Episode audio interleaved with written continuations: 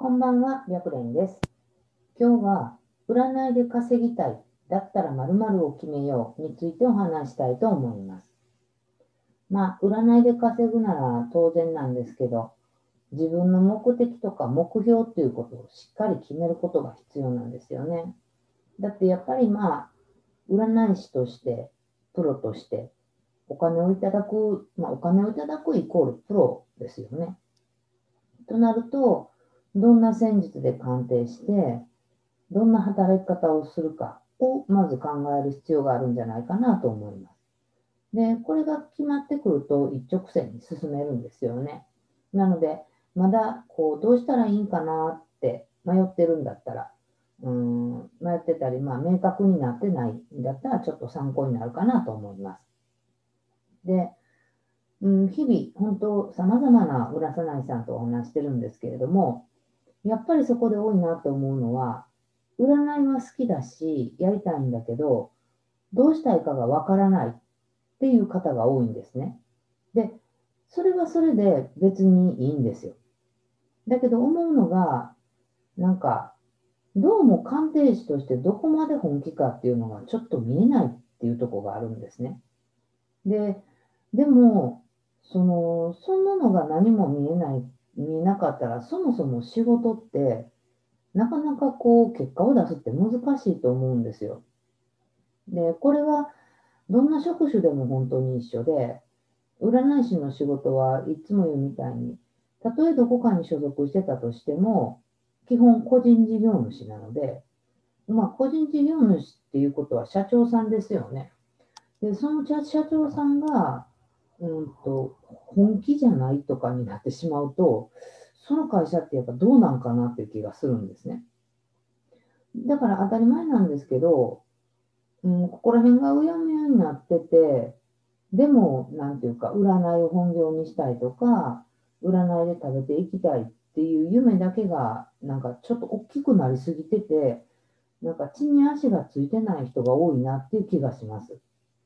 で、もしあなた自身が、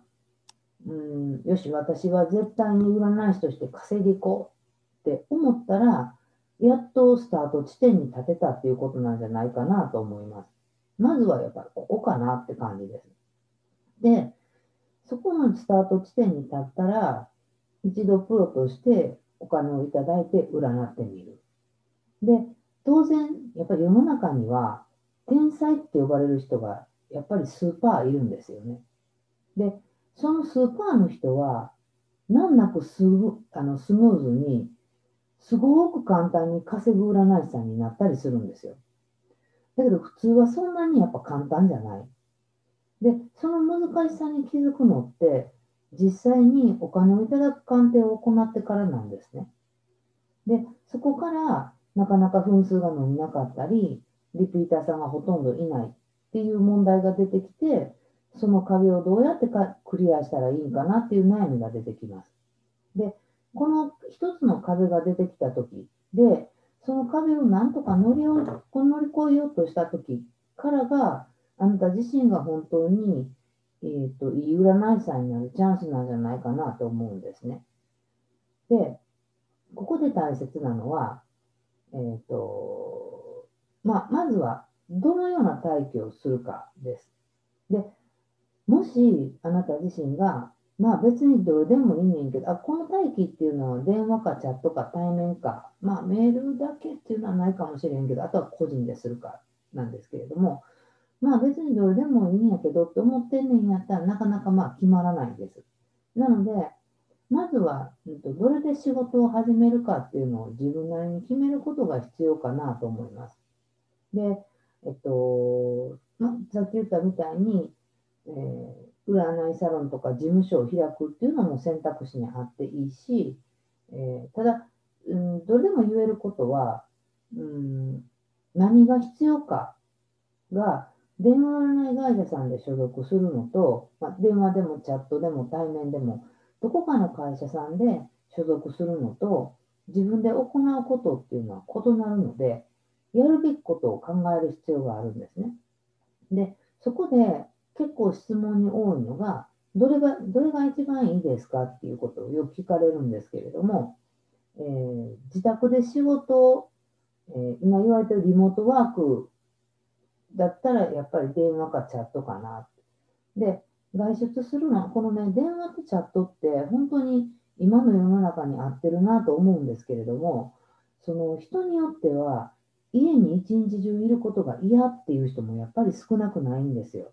で、そういう方の場合、外出するのが好きな方の場合だったら対面でもいいかなと思います。まあ、ただ本当はやっぱ、これから対面かってやっぱ思っちゃうので、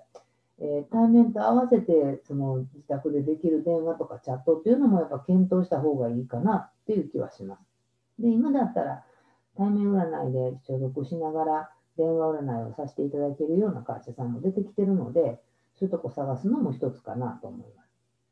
で、やっぱりそうじゃなくて自分の力で頑張りたいっていうふうに思ってるなら、やっぱりもう独立して自宅の一室をサロンにするとか、例えば今だったら Zoom が、まあ Zoom っていう言葉が本当今年うんと、話題になったというか、知らない人もほとんどいなくなったんじゃないかなっていうぐらい活用されてると思うので、Zoom で鑑定するっていうこともできるじゃないですか。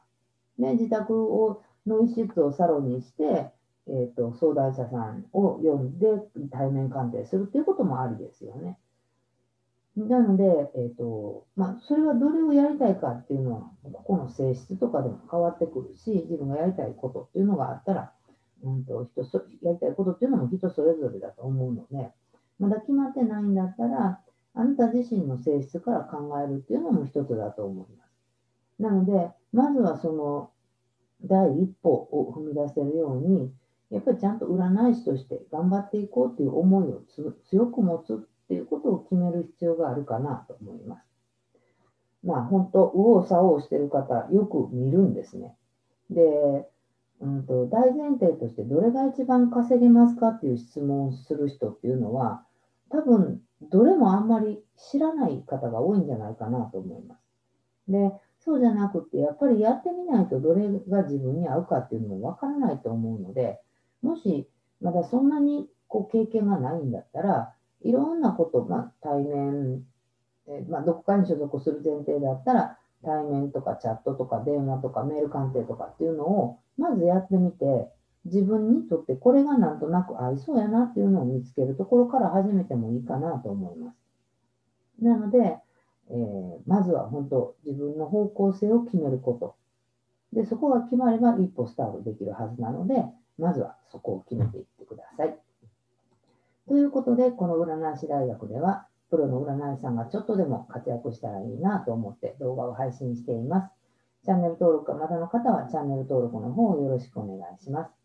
また、わかんないことにはちょっとでも答えていきたいなと思っているので、質問があれば LINE 公式の方からメッセージで送ってきてください。ということで、本日の動画は終了です。ありがとうございました。